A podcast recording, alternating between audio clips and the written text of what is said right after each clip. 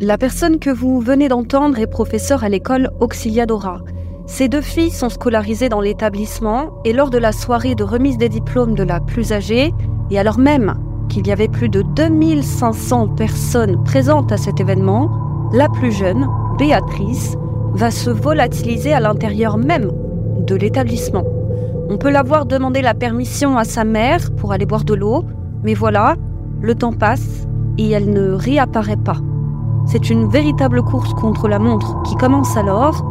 Où est-elle? Découvrez aujourd'hui la triste histoire de Béatrice Angelica Motta.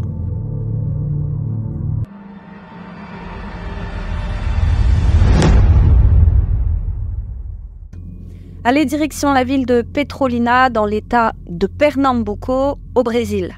Nous allons aller à la rencontre de Béatrice Angelica, 7 ans.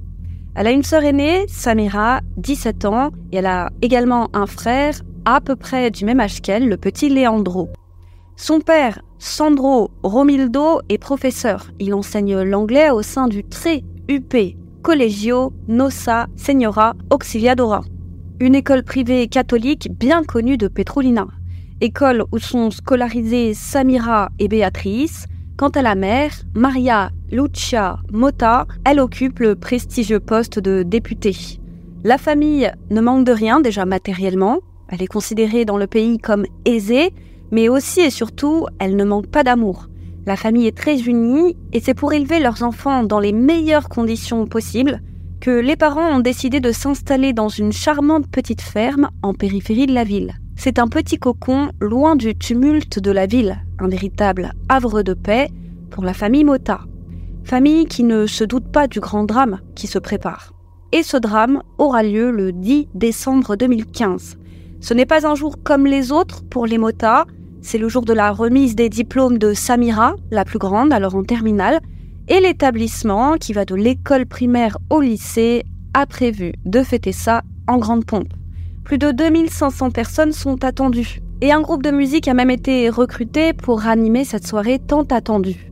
Toute la famille a prévu de s'y rendre, à l'exception du petit Leandro. Et pour l'occasion, les parents ont préparé des t-shirts avec imprimé dessus le visage souriant de Samira. Chacun a sien, le papa, la maman et même la petite Béatrice. Donc, le 10 décembre, en tout début de soirée, la petite famille se met en route pour Petrolina, où se situe l'école. Pour l'occasion, le grand gymnase a été aménagé. Les gradins font face à la scène. Au début, tout se passe bien. La cérémonie a lieu sans encombre. On peut voir la petite Béatrice dans les gradins, assise, à côté de sa mère. Quant au père et à Samira, ils sont du côté de la scène avec le reste des professeurs, ainsi que les élèves fraîchement diplômés. Puis, un peu avant 22 heures, alors que les festivités battent leur plein, la fillette va demander à sa mère la permission pour aller boire de l'eau à la fontaine. Maria Lucia n'y voit aucun inconvénient et autorise sa fille à s'y rendre. Après tout, la fontaine n'est pas très loin, sans compter qu'il y a des gens partout et la plupart se connaissent. Et il s'avère que le moment où elle quitte sa mère a été filmé tout à fait par hasard par l'un des participants.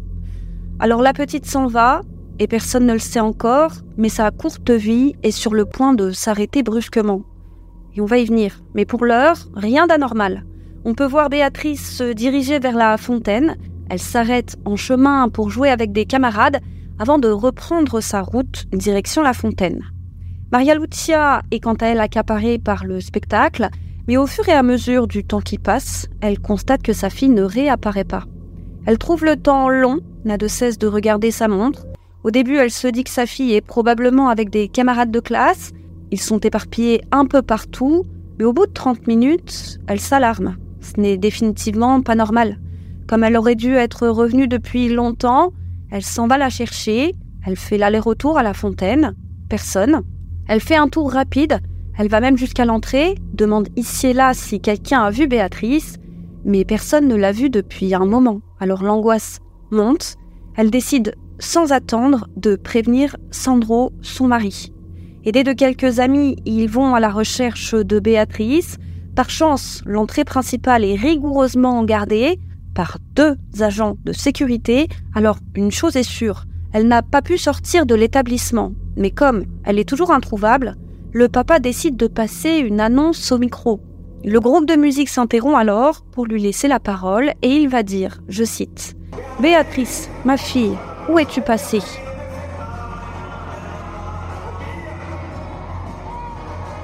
Oh Béa, tout le monde te cherche mon amour. Elle est habillée comme moi, avec le visage de sa sœur sur son t-shirt. Elle a 7 ans. Elle était en train de jouer avec une camarade de classe. Je l'ai cherchée partout, dans tous les recoins possibles de l'école, et je ne l'ai toujours pas trouvée. Je suis désespérée. Fin de citation. À ce moment, même si les proches de Béatrice sont inquiets, ils pensent encore qu'elle est là quelque part à s'amuser et qu'avec l'aide de tous, elle sera rapidement retrouvée. Un formidable élan de solidarité se met alors en place. La fête est interrompue le temps des recherches et tous, parents et élèves, se mettent à la recherche de l'enfant. Ce sont alors des centaines et des centaines de personnes qui fouillent les moindres recoins de l'école, même les plus improbables, et il y a de quoi faire puisque la bâtisse a une superficie de 20 000 mètres carrés et elle compte environ 200 classes. À ce moment, Béatrice a disparu depuis plus d'une heure. Puis, un peu plus tard, vers 22h50, l'un des participants pousse la porte d'un petit débarras situé au bout d'un petit couloir sombre, situé à l'abri des regards, non loin de la fontaine, et ce qu'il y trouve lui glace le sang. Il découvre le corps inanimé de Béatrice. Il se précipite à son secours, mais c'est trop tard. Elle est déjà morte. Elle vit sur le sol, son corps est couvert de larges plaies béantes. On découvrira plus tard que la pauvre a reçu pas moins de dix coups de couteau. Il y en a partout, sur le thorax, les jambes et les bras. Mais par chance, l'ustensile a été abandonné sur place. Il est là, à côté du corps. Et si je dis par chance, c'est que sur le manche en bois, les enquêteurs trouveront des empreintes ainsi que de l'ADN. Et cet ADN n'est pas celui de Béatrice. Mais malheureusement, il n'y a aucun match avec les empreintes. L'auteur n'a donc fait l'objet d'aucune arrestation qui aurait entraîné sa prise d'empreinte. Quant à l'ADN, à ce moment, il est partiel, donc il est difficilement exploitable. Mais des comparaisons avec d'éventuels suspects seront tout de même tentées au fur et à mesure de l'enquête. Forcément, c'est un cataclysme pour les proches, et pour la mère notamment, mère qui s'en voudra, j'imagine, toute sa vie de ne pas avoir accompagné sa fille à la fontaine ce soir-là. Et vous connaissez la culpabilité, elle est sournoise, elle vous ronge de l'intérieur. D'ailleurs, la pauvre, j'ai trouvé des images d'elle évanouie. Mais après le choc, le père et la mère de Béatrice n'auront plus qu'une seule idée en tête, quitte à y consacrer chaque seconde de leur existence, quitte à dilapider tout leur argent, c'est de retrouver celui qui a fait ça. Et pourquoi? Pourquoi? Eh bien parce que contre toute attente, le corps ne présente aucune trace d'agression sexuelle. Alors difficile pour les policiers de cerner le mobile. Et en inspectant ce fameux débarras, ils remarquent tout de suite que Béatrice n'a probablement pas été attaquée sur place. Parce que de 1, il n'y a aucun signe de lutte, et que de 2, elle n'a aucune trace de suie sur le corps. Or, il faut savoir que la pièce qui était initialement un débarras d'équipements sportifs avait été incendiée en octobre dernier, c'était deux mois plus tôt. D'anciens élèves s'étaient amusés à y mettre le feu, donc la fillette aurait dû être couverte de suie, ce qui veut dire qu'elle a été déposée là. Donc, les enquêteurs se disent que si elle a été attaquée ailleurs, il devrait y avoir des traces de sang quelque part. Mais en fouillant la zone, il n'y a rien, ce qui signifie que l'auteur a méticuleusement nettoyé derrière elle. Et par chance, l'école est équipée de caméras de surveillance, elles sont disséminées ça et là dans l'établissement, dont une à exactement 54 mètres du débarras.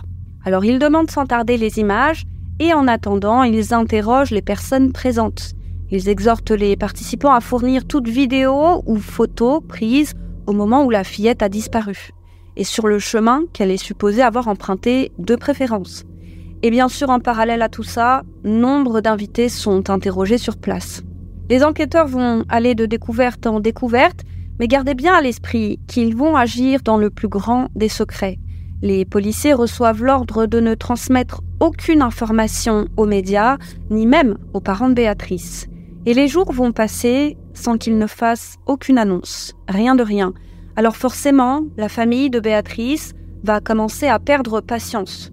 Ils ont beau aller aux nouvelles, c'est toujours la même chose. Les enquêteurs leur expliquent qu'ils ne peuvent rien leur dire, que l'enquête est en cours et qu'elle est confidentielle. C'est comme ça et pas autrement. Mais face à l'impatience de tous, ils vont néanmoins indiquer 13 jours après les faits avoir interrogé plus de 50 personnes, mais qu'aucun suspect n'a encore été identifié et qu'ils sont toujours en train d'analyser les images de vidéosurveillance. Puis, à nouveau, silence radio. Alors assez rapidement, cinq jours après cette annonce, et donc 18 jours après les faits, une manifestation est organisée devant l'école. Ils sont des dizaines à réclamer des comptes. L'attaché de presse de ce mouvement va déclarer, et ça résume assez bien les choses, je cite, Avons-nous l'appareil scientifique nécessaire pour élucider cette affaire ou faudra-t-il le faire venir de la capitale? Faut-il appeler en renfort les fédéraux pour qu'ils aident la police civile? Après tout, il y a un psychopathe en liberté, et ce qui nous dérange le plus, c'est cette impunité. Bientôt l'année scolaire commencera, nous amènerons les enfants à l'école, mais nous n'aurons pas la paix. Nous allons souffrir de l'intérieur parce que nous ne savons pas qui est le responsable. Fin de citation. Mais cette manifestation n'aura aucun effet, c'est toujours le silence radio du côté des autorités. Et ce n'est qu'en février 2016, soit près de deux mois après les faits, que les policiers vont enfin communiquer sur l'affaire. Ils vont au détour d'une conférence de presse expliquer que s'ils sont restés silencieux tout ce temps, ce n'est pas pour rien. Il y a tellement d'images à analyser et de personnes à interroger qu'il ne pouvait en être autrement. Et pourtant, cette affaire a toujours été la priorité numéro une des enquêteurs du département de Pernambuco. Ils expliquent aussi que la dernière fois que Béatrice apparaît sur les bandes vidéo, c'est à 21h59 précisément. C'était peu de temps après avoir quitté sa mère, on peut la voir jouer avec deux camarades, puis elle s'en va en direction de la fontaine qui est un peu plus loin. Ils expliquent que grâce à divers témoins présents dans cette zone, ils ont pu néanmoins dresser un portrait robot de celui qu'ils considèrent comme suspect. Il s'agit d'un homme en chemise verte. Il a le teint mat, il mesure entre 1m65 et 1m70 et il pèse environ 70 kg. Son profil a été effectué sur la base des témoignages de trois participants, dont la propre mère de Béatrice, Lucia Mota. Et oui, elle a croisé ce suspect en cherchant sa fille. Et cet homme inconnu a été vu au moment des faits donc par plusieurs témoins sortant du couloir qui mène au fameux débarras. Les policiers indiquent qu'il a aussi été aperçu assis seul près de la fontaine à eau. Il n'a pas hésité à faire semblant de boire de l'eau pour dissiper les doutes des personnes présentes. Il a également été aperçu dans les toilettes des femmes ainsi que celles des hommes se lavant le visage et les cheveux. Et plus inquiétant encore, il s'avère qu'il avait accosté une autre enfant peu de temps avant que Béatrice ne disparaisse, et précisément dans la zone de la fontaine à eau. Il avait tenté de la pâter en lui demandant de l'aide pour aller chercher une table, mais l'enfant avait tout de suite senti le danger. L'homme lui avait fait si peur qu'elle avait refusé avant de prendre la fuite sans attendre. Elle avait donné l'alerte et trouvant son attitude suspecte, des adultes étaient même venus à sa rencontre. Ils s'étaient alors éloignés et chacun était retourné à ses occupations. C'est donc au total neuf personnes qui se souviennent avoir croisé la route de ce mystérieux inconnu à l'attitude plus que suspecte.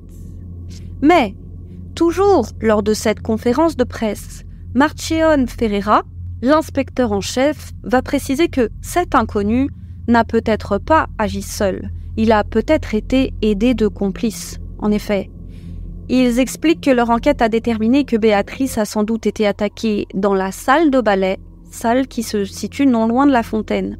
Or, pour nettoyer, il faut de l'eau. On sait que son corps a été déplacé jusque dans le débarras et que la salle de ballet a forcément été nettoyée puisqu'il devait y avoir des traces de sang partout. Et tout ça, ça demande une certaine organisation, surtout pour réussir à passer inaperçu avec les allées et venues des invités qui circulaient dans les alentours. Et faire tout ça tout en passant inaperçu avec la foule d'invités, c'est selon eux tout à fait possible, mais ça reste malgré tout peu probable, ce sont leurs mots. Et comme les entrées étaient gardées et qu'ils semblaient n'appartenir à aucun groupe, on l'a peut-être aidé à pénétrer dans l'école.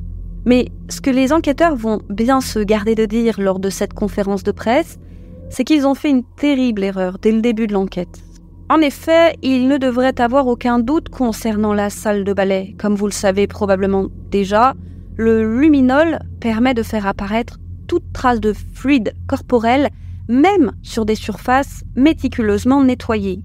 Mais aussi incroyable que cela puisse paraître, par manque de vigilance ou par amateurisme, les policiers n'ont pas protégé les lieux. Or, ils savaient dès les premiers instants de l'enquête que la petite n'a pas été attaquée dans le débarras mais ailleurs. Et ce ailleurs, c'est l'école tout entière, potentiellement. Alors déjà, par chance, si on peut parler de chance, le drame s'est produit la veille des vacances scolaires, ce qui signifie que l'établissement a été fermé au public juste après les faits. Une équipe médico-légale devait se charger de passer l'école au crible, mais vous vous doutez bien qu'avec une superficie de 20 000 mètres carrés, il aurait fallu des semaines aux enquêteurs pour le faire. Or, des rénovations étaient justement en cours dans l'école. Et ces rénovations vont continuer comme si de rien n'était. Et elles comprennent, entre autres, la fameuse salle de ballet. Personne, ni la direction de l'école, ni les policiers ne vont prendre la peine de stopper le chantier en cours. Résultat, seulement quelques jours après les faits, et comme c'était prévu, la salle de ballet sera tranquillement rénovée. Et ça, c'est une vraie boulette. Et ce n'est que trop tard, occupés à d'autres tâches, que les policiers se rendront compte de leur erreur. Alors oui, c'est de la responsabilité des enquêteurs, mais aussi celle de l'école. Beaucoup de Brésiliens ont trouvé aberrant que la direction n'ait pas mis ses travaux en stand-by, surtout qu'encore une fois la salle de ballet n'est pas très loin du débarras et de la fontaine à eau. Et certaines personnes vont même trouver ça suspect. Mais retenez bien que ça personne ne le sait encore, ça ne sera révélé que plus tard. Et les policiers vont clore la conférence de presse en indiquant qu'ils sont toujours en train d'étudier les images des caméras de vidéosurveillance, mais qu'ils ne peuvent pas en dire plus pour l'instant, les informations étant sensibles. Puis l'affaire va à nouveau stagner, du moins en apparence, puisque la police continue d'œuvrer en silence. Et il va falloir attendre le mois suivant, en mars, pour que l'affaire connaisse une nouvelle avancée. Par le biais d'une conférence de presse, les enquêteurs vont annoncer qu'après, je cite, un examen médico-légal poussé, ils ont pu déterminer qu'il n'y a non pas un auteur, mais cinq auteurs. Ils expliquent avoir arrêté quatre hommes et une femme qu'ils suspectent être les auteurs et complices. Et à la surprise générale, ils annoncent que certains d'entre eux, la plupart d'ailleurs, sont soit des employés de l'école, soit du tribunal qui est mitoyen à l'école. Ils précisent que comme l'enquête est en cours, ils préfèrent ne pas révéler leurs identités pour le moment. Donc, ils vont indiquer que l'un des hommes suspectés a été arrêté au motif qu'il paraissait visiblement nerveux sur les images de vidéosurveillance. Voilà, c'est tout. Ils ont considéré que c'était là un motif suffisant pour l'interpeller. Concernant le deuxième suspect, il s'agit d'un employé, alors je ne sais pas si c'est du tribunal ou de l'école. Il a nié, lors de son interrogatoire, s'être rendu au tribunal et il y a des salles du tribunal qui se juxtaposent avec celles de l'école. Or, les images prouvent le contraire, alors idem, les policiers se disent que s'il a menti sur son emploi du temps, c'est qu'il a probablement quelque chose à cacher. Le troisième suspect est quant à lui un employé du tribunal, et il s'avère qu'il avait posé un jour de congé, précisément le jour de la cérémonie des diplômes. Alors interrogé, il a expliqué aux enquêteurs qu'il n'était donc pas présent ni à l'école ni au tribunal ce soir-là. Or, des témoins vont affirmer l'avoir vu le soir de la remise des diplômes. Alors, même chose, s'il ment, c'est qu'il a quelque chose à se reprocher, et c'est là aussi suffisant aux yeux des enquêteurs pour en faire un suspect. Le quatrième suspect, quant à lui, n'est autre que l'un des agents de sécurité de l'école. Il a été vu alors qu'il entrait dans une salle, salle dans laquelle il est resté 1h40 alors même qu'il aurait dû se trouver dans un autre secteur et il n'en est sorti que lorsque le crime avait déjà eu lieu. Il a eu, selon les enquêteurs, je cite, une attitude vraiment inexplicable. Et enfin, le dernier suspect, c'est une femme. On peut la voir sur les images de vidéosurveillance se diriger vers la zone du local où a été retrouvée Béatrice au moment des faits. Et donc la théorie des enquêteurs, c'est que comme ils ont tous menti, ou qu'ils se sont contredits dans leurs déclarations, c'est qu'ils sont tous complices mais qui a fait quoi? Ils ne le savent pas encore. Excite donc la piste de l'homme du portrait robot. Désormais, les policiers pensent que c'est en fait l'école conservatrice et catholique qui aurait en fait été visée. Cette école est l'une des plus huppées et réputées du pays. Construite en 1926, c'est l'une des plus anciennes. Elle est considérée comme un véritable symbole et la victime aurait tout simplement été choisie au hasard. Voilà, et ce serait tombé sur la pauvre Béatrice. Et ce qui les conforte dans l'idée que, entre autres, des employés de l'école sont impliqués, c'est que seulement dix jours avant la remise des diplômes, un lot de trois clés avait disparu. Et ces clés permettaient justement d'entrer et de sortir de l'établissement. Elles permettaient également d'ouvrir de nombreuses portes à l'intérieur de l'école. Donc, avant même la remise des diplômes, la disparition de ces clés n'était pas passée inaperçue. Il pense donc que plusieurs employés auraient spécifiquement attendu le soir de la remise des diplômes pour pouvoir agir. Peut-être même que l'endroit où se situe la fontaine n'a pas été choisi au hasard.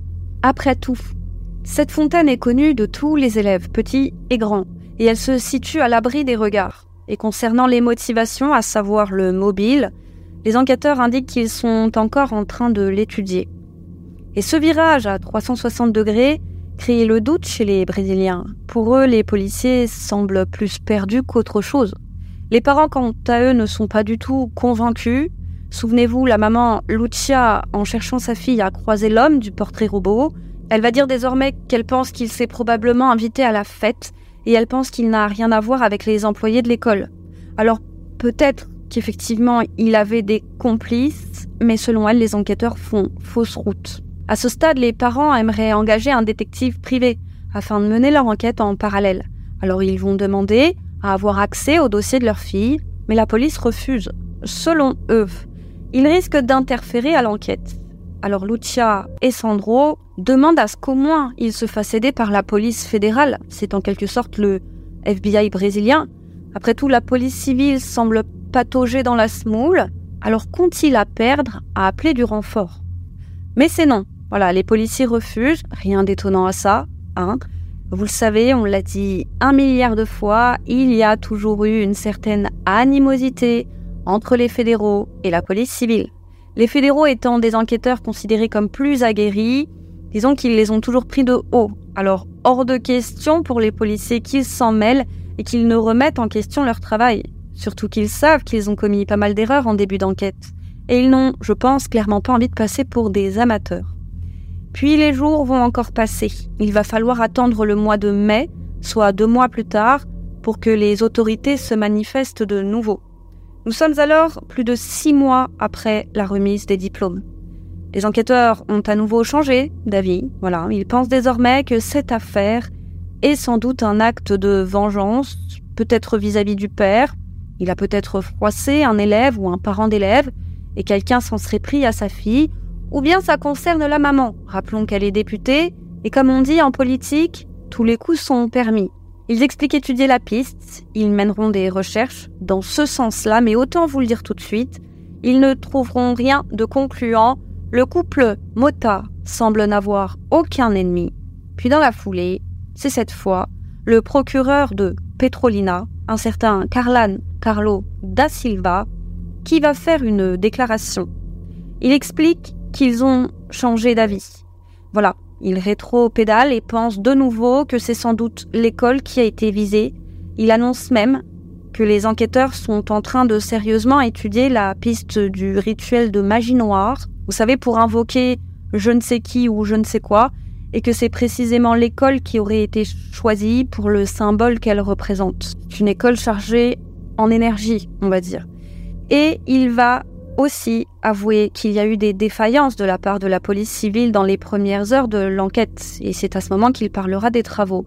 Mais mieux vaut tard que jamais.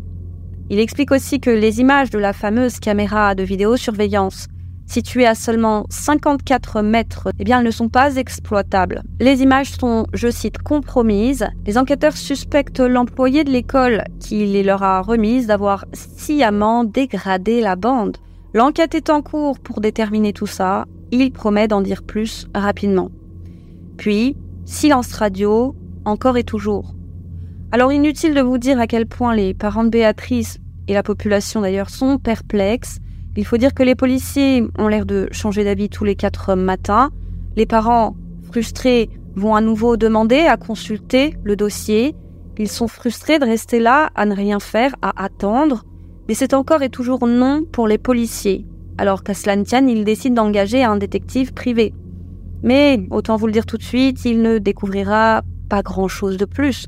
Difficile pour lui de travailler sur l'affaire s'il n'a accès à aucune pièce du dossier. Mais il va tout de même remarquer la foule d'erreurs commises par les enquêteurs, notamment en début d'enquête. Et selon lui, l'affaire aurait même pu être résolue s'il n'y avait pas eu autant de loupés. Et quatre mois plus tard, en septembre 2016, re, re, rebelote, les policiers annoncent désormais privilégier la piste de l'auteur unique. Donc, ça signifie qu'ils rétropédalent à nouveau, ils en reviennent au portrait robot du fameux inconnu à la chemise verte, mais cette fois, ils publient des extraits d'images de vidéosurveillance captées le soir du drame et situées aux alentours de l'école. Sur ces images, on peut voir un homme marcher autour de l'école. Sa description semble correspondre à celle du portrait robot. Même apparence, même taille, même corpulence, même teint, mais les images sont de piètre qualité il est difficile de distinguer son visage. Donc sur les premières images, il longe d'abord l'école, puis on le voit entrer dans l'école. Et c'est seulement une vingtaine de minutes avant que Béatrice ne soit vue pour la dernière fois. Les enquêteurs fournissent également d'autres images de lui. Elles ont été prises dans l'école, tout à fait par hasard, par des invités. Il apparaît ça et là, mais toujours de loin ou de dos. C'est comme s'il évitait les objectifs. Et chose assez improbable. Il apparaît même sur une photo prise par les motas. Alors que le papa est tout sourire en premier plan, le suspect est dans le fond, tout en haut à gauche de la photo, mais malheureusement il est trois quarts. Mais il est facilement reconnaissable avec la couleur vive de son t-shirt bleu-vert, il me semble que c'est bleu-vert. Les policiers expliquent qu'il correspond à la description de l'homme qui rôdait près de la fontaine et que l'étude de son trajet indique qu'il s'est probablement invité à la fête. Il précise qu'il n'a parlé à personne, qu'il est entré peu de temps avant les faits, puis qu'il est ressorti peu de temps après. Les agents demandent l'aide de la population. Si quelqu'un arrive à l'identifier, il doit se manifester. Mais, malheureusement, ça ne va rien donner. Personne ne le reconnaît. Mais cette théorie du rôdeur qui s'est incrusté à la fête ne tient pas aux yeux des parents de Béatrice. La maman va rappeler que l'entrée de l'établissement était rigoureusement gardée. Sans invitation, personne ne pouvait entrer dans l'école. Il n'a, selon elle, pas pu agir seul.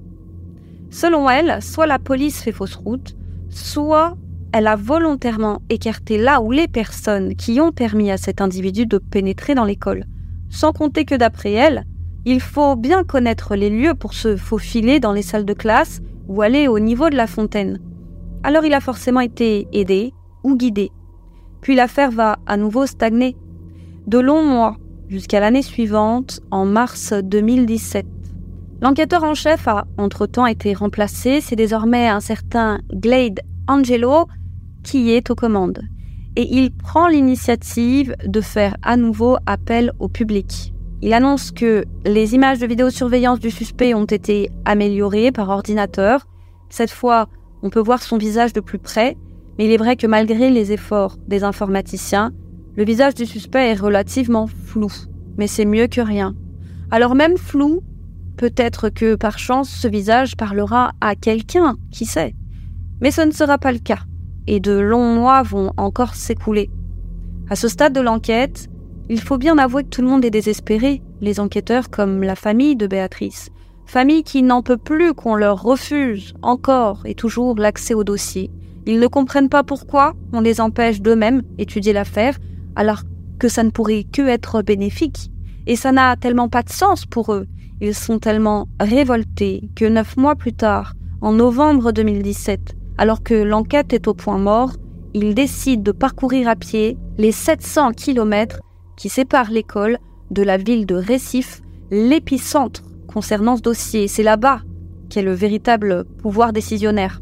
Et ce n'est pas rien, c'est tout de même l'équivalent de 23 jours de marche. À ce stade, les parents pensent que les policiers ont volontairement saboté l'enquête, qu'il y a plusieurs auteurs et qu'ils sont protégés par la police. La famille sera reçue au palais de Campo das Princesas, entre autres par le secrétaire à la défense sociale, et ce qu'il en résulte, c'est qu'enfin les fédéraux seront appelés en renfort et avouer qu'il était temps. Quant à l'inspecteur en chef, Glade Angelo, il est dans la foulée remplacé par Poliana Neri. Poliana va nommer dès le mois suivant une nouvelle équipe d'enquêteurs. Ils sont désormais cinq à travailler à plein temps sur l'affaire et ils sont beaucoup plus expérimentés que les précédents. L'espoir renaît alors pour les parents de Béatrice. Il renaît, mais pas pour longtemps, puisque même si les agents fédéraux sont plus aguerris, eh bien, force est de constater qu'ils pataugent eux aussi dans la smoule. L'affaire va ainsi rester au point mort plus d'un an et demi. Et il n'y aura du nouveau qu'en juillet 2019. Il s'avère que les enquêteurs se sont arrêtés de plus près sur l'employé de l'école qui a remis les images de la fameuse caméra située à 54 mètres du débarras. C'est un certain Alinson Enrique de Carvalho Cunha. Les enquêteurs vont perquisitionner son domicile car ils pensent qu'il a volontairement saccagé les images et qu'il en a effacé une partie. Mais voilà, après une fouille approfondie de son domicile, rien de concluant n'a été trouvé. Et les pauvres parents de Béatrice, fous d'espoir, avaient même convergé vers son domicile pour suivre les choses de près. Et Alinson, faute de preuves, sera remis en liberté. Et l'avocat de l'école va dans la foulée se manifester. Il explique que les images n'ont pas été supprimées par l'école, que leur employé les a bien remises aux autorités et qu'elles ont en partie disparu par la faute des policiers pendant le traitement du disque dur.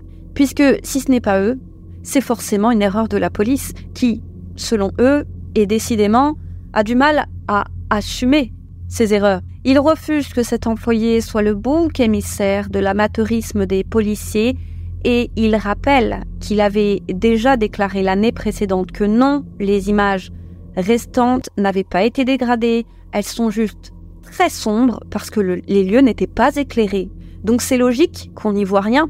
Mais après les travaux, la lumière a été rétablie. Et comme les policiers ont investigué après les travaux, ils n'ont pas remarqué ce changement. Et l'enquête va encore et toujours stagner, des années. Mais cette fois, enfin, un miracle va se produire.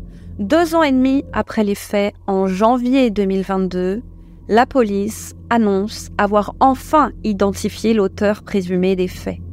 Ils ont expliqué qu'après avoir, je cite, réanalysé le couteau pour améliorer les données génétiques recueillies sur le manche, il a été possible, je cite, d'inclure, je cite toujours, d'inclure le profil génétique trouvé dans la banque d'état des profils génétiques du pays banque d'État, qui regroupe donc les auteurs d'infractions déjà enregistrées. Et ça a matché. Il y a eu une correspondance parmi les 14 000 profils génétiques déjà enregistrés.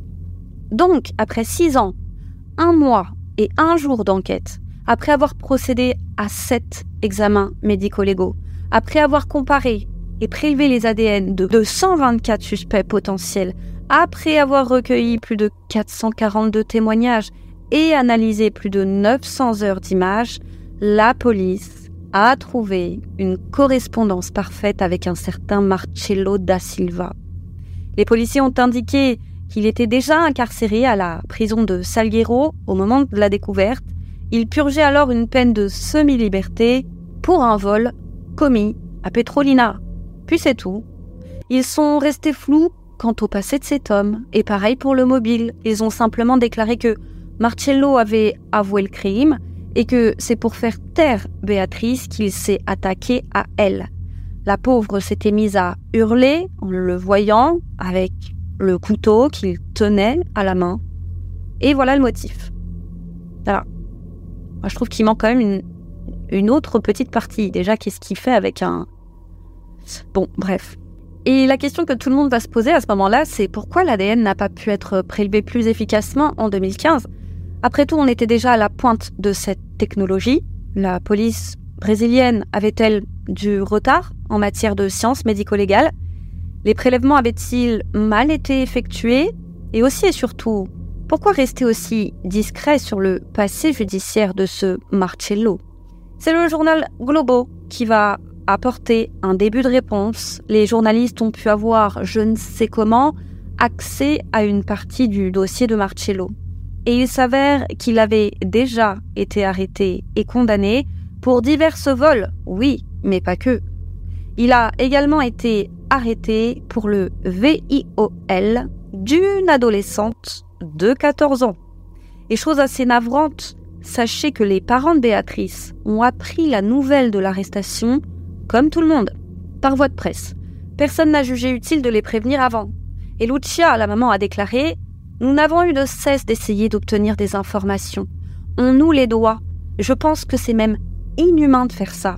Qu'est-ce que ça coûte de nous prévenir? Rien. Il y a quatre délégués qui participent à l'enquête.